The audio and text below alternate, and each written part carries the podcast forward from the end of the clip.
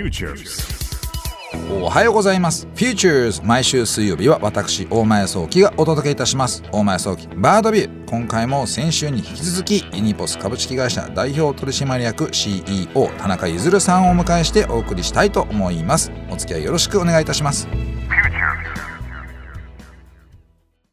改めまして、 Futures 水曜日大前創希、バードビュー大前創希です。えー今週もですね、先週に引き続き、ユニポス株式会社の田中譲 CEO と話をしていきたいと思います。よろしくお願いいたします。はい、よろしくお願いします。いやね、こう、先週、ユニポスってどういうもので、まあ、どういうふうな、こう、インパクトを今与え始めているのかっていう話を聞いたわけなんですけどね。やっぱりこう、なかなか、こう、ユニポスを導入したんだけど、それを、こう、継続的に、こう、使っていって、その会社の文化として、こう、なんていうんですか、馴染ませていくっていうのは難しいと思うんですよ。うんうんその中で、こう、仕組みとして気をつけてるところがあったら何なのかなと教えてほしいんですけど。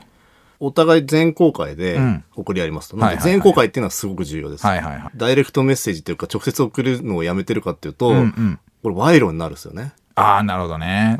もう、こっそり送れると別にいくらでも悪さできちゃうんで、例えばね、あの、こうね、えー上司からとうんか先輩からとか俺に送っとけよみたいな。そうそうそうそうそう、これでなんかちょっとご飯でも食べてくださいみたいな、マジか。ちょっと待ってくれみたいな。な数十円なんだけどね、うんそういうこと起こっちゃうと。まあ、貯めればね。一回最高120円送れるんで、まあ一応、もう少しすると、こう、ーヒーぐらいいけちゃうっていう。なるほど。なんでそれはねあんま良くないよねってはいう話もあって全公開だとやっぱりあのなんだろう極めて他の人たちがちゃんと書くと、はいみんなでみんなこれすごいねって拍手をみんな送ったりするんで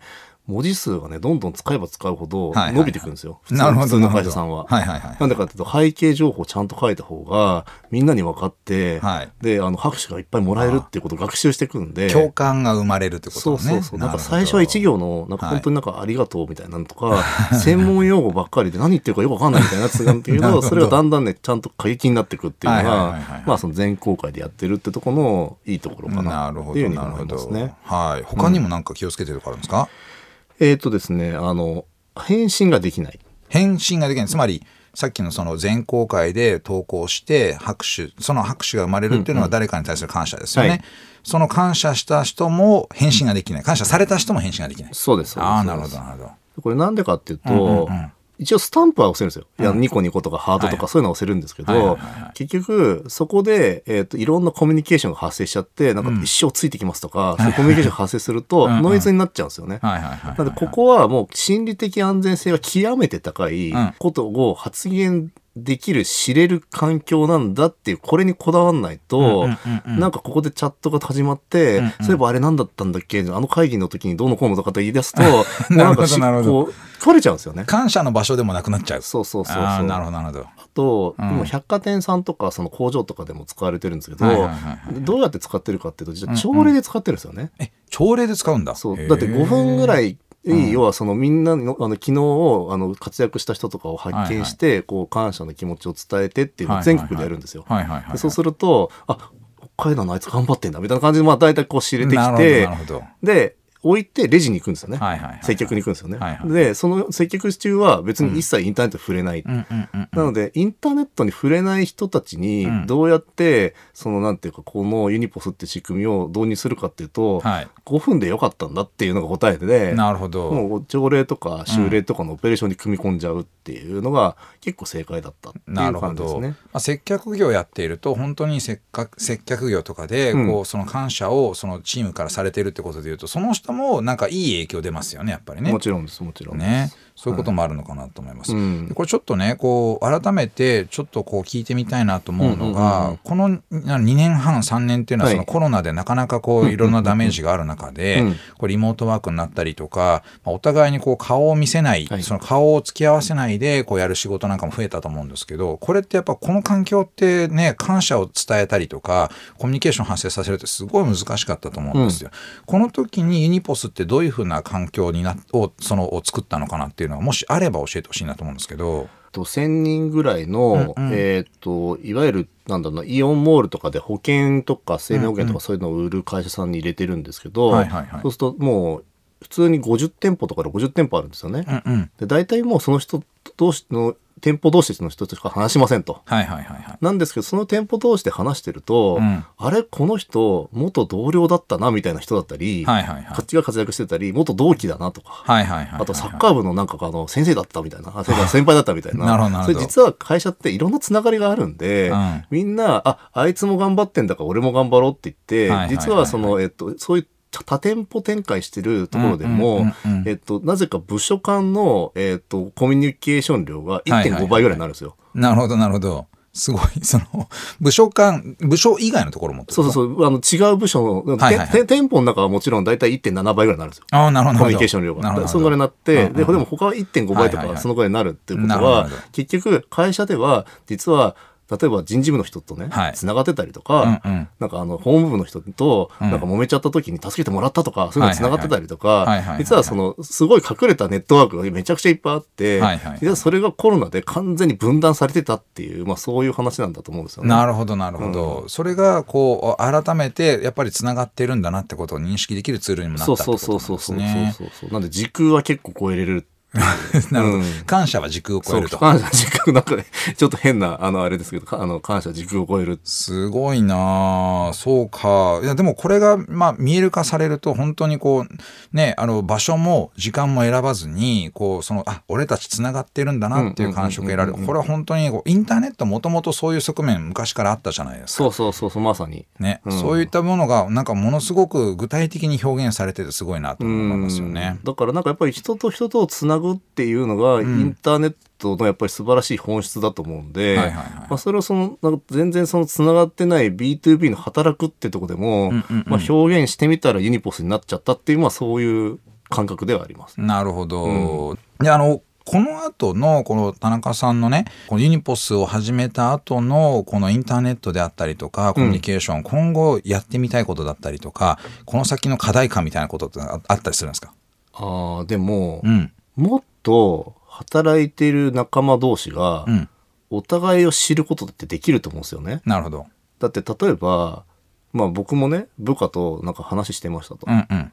で、ポロッと、そういえばどこ出身だったんだっけって聞いて、はいはい。いや、北海道のなんですよって言われた時に、うんえ、俺もみたいな、いきなりガーンってこう近づく人があるじゃないですか。あるあるあるある。でもお互いは全然知らない。うんうん。だから、実は、その、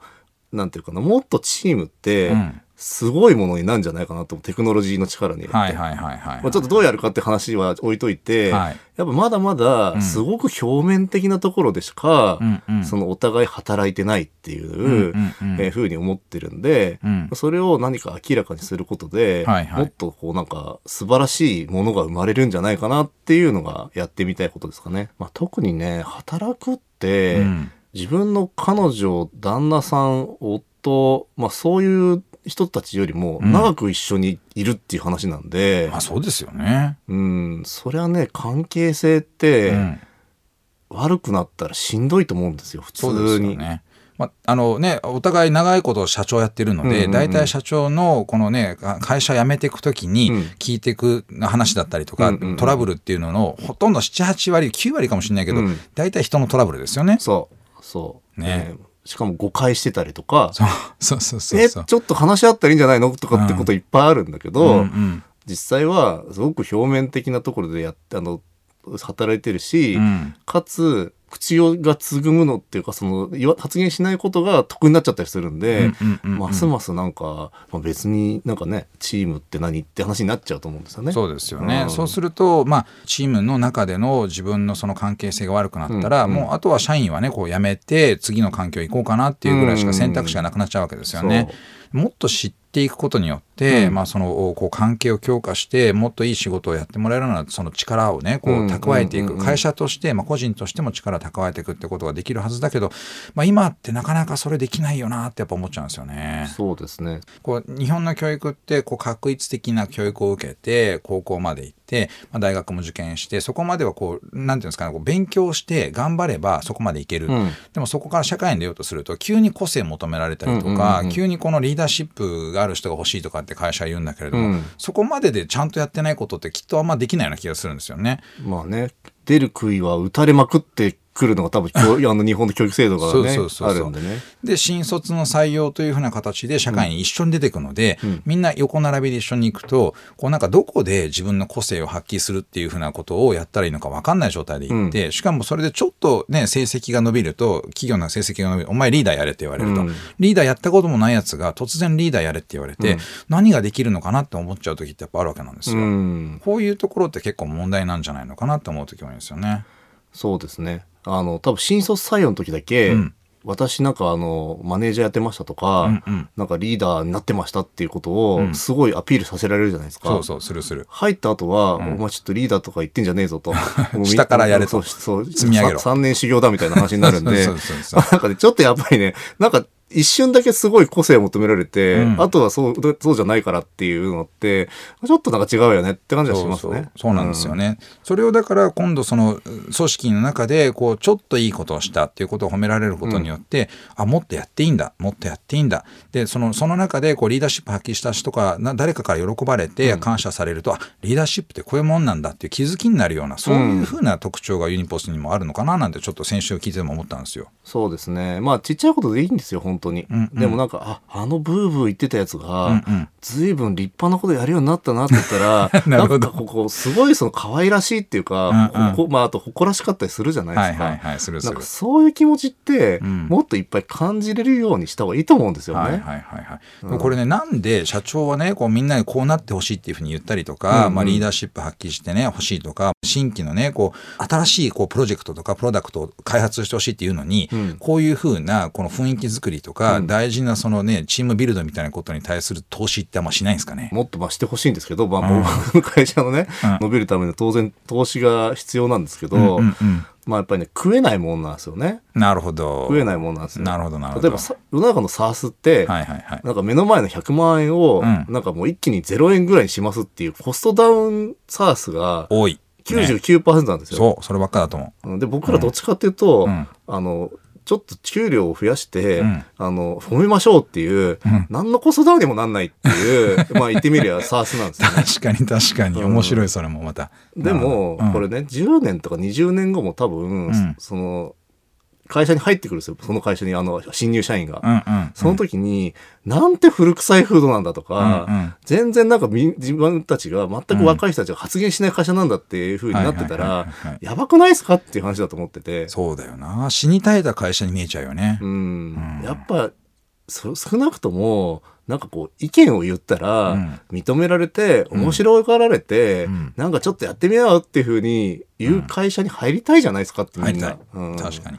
しかもねやっぱこうね田中さんも私もそれなりの年齢になってきて、うんうん。若い子たちのこのインターネットの知識だったりとか、まあ、新しいことに対するそのね貪欲なそのねこの知識をこう高めていったスキルだったりとかっていうものって結構侮れないとかすごいもんあるじゃないですか、うん。これ私たち知らないことかなり多いし、うん。これ使おうと思ったらこうね黙ってしーっと耐えて3年耐えてやらせてるのもったいないですよね。そうだから Web3 とかね、うん。もう多分ねみんなわけわかんなくなってると思うんですよ。わけわかんない確かに。でも、え、じゃあ若い子が知ってたら、教えてって言って、うん。でもその時に、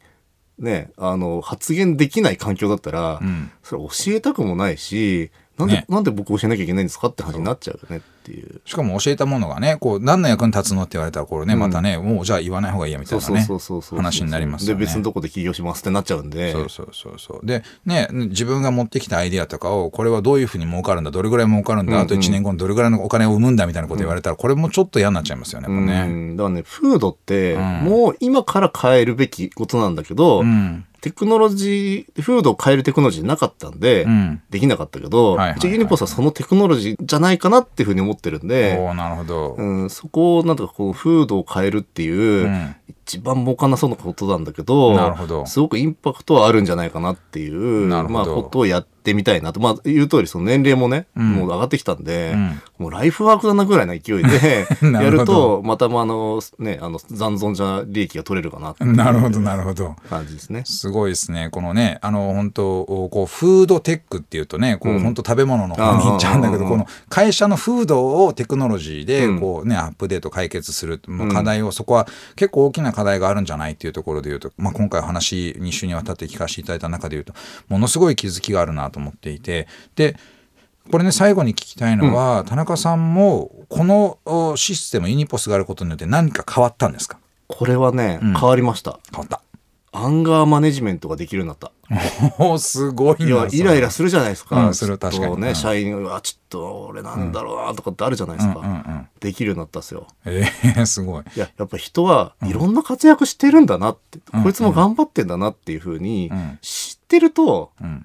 そのシーンが思い浮かぶんで、はいはいはいはそんな怒んなくてもいいじゃんってなるんですよ。いなるほど認めてあげりゃいいじゃんと。なんで俺こんな切れてたんだろうっていう。なるほどそれはね、できるようになりましたね。なるほどこう6秒耐えたらアンガーマネジメントとかじゃなくてちゃんと顔が思い浮かばれるからそうそうそうそう。ね6秒耐えたら単にこれ我慢してるだけ。そうそうそうそうそうそうじゃなくて、うん相手のことを知ってたら、うんその、あ、そういうシチュエーションなのか、大変なシチュエーションなのかなとか、うんうんうんあ、確かにあいつそういう性格だったよなとか、うんそういうのがわかるんで、怒んないですよ、そもそも。そういうことで変わったってことですね。はいで最後にですね、ユニポスが非常にこう世の中にこう、その浸透していくっていうふうなことをですね、こう夢見てですね、最後にこう野望のところを一言だけいただいて終わりたいと思います。今当たり前じゃないことを、んとか当たり前にするっていうことをやりたいんで、まあ、ユニポスがですね、を当たり前にする。これですかね、もう僕はやっぱりやりたいことは。はい。はい。えーそれでは2週にわたって、えーユニポス株式会社代表取締役 CEO 田中譲さんありがとうございました。ありがとうございました。お送りしてまいりました。Futures お前早期バードビューいかがでしたでしょうか？2週にわたってですねユニポス株式会社の田中社長にですね来ていただいたわけなんですけれども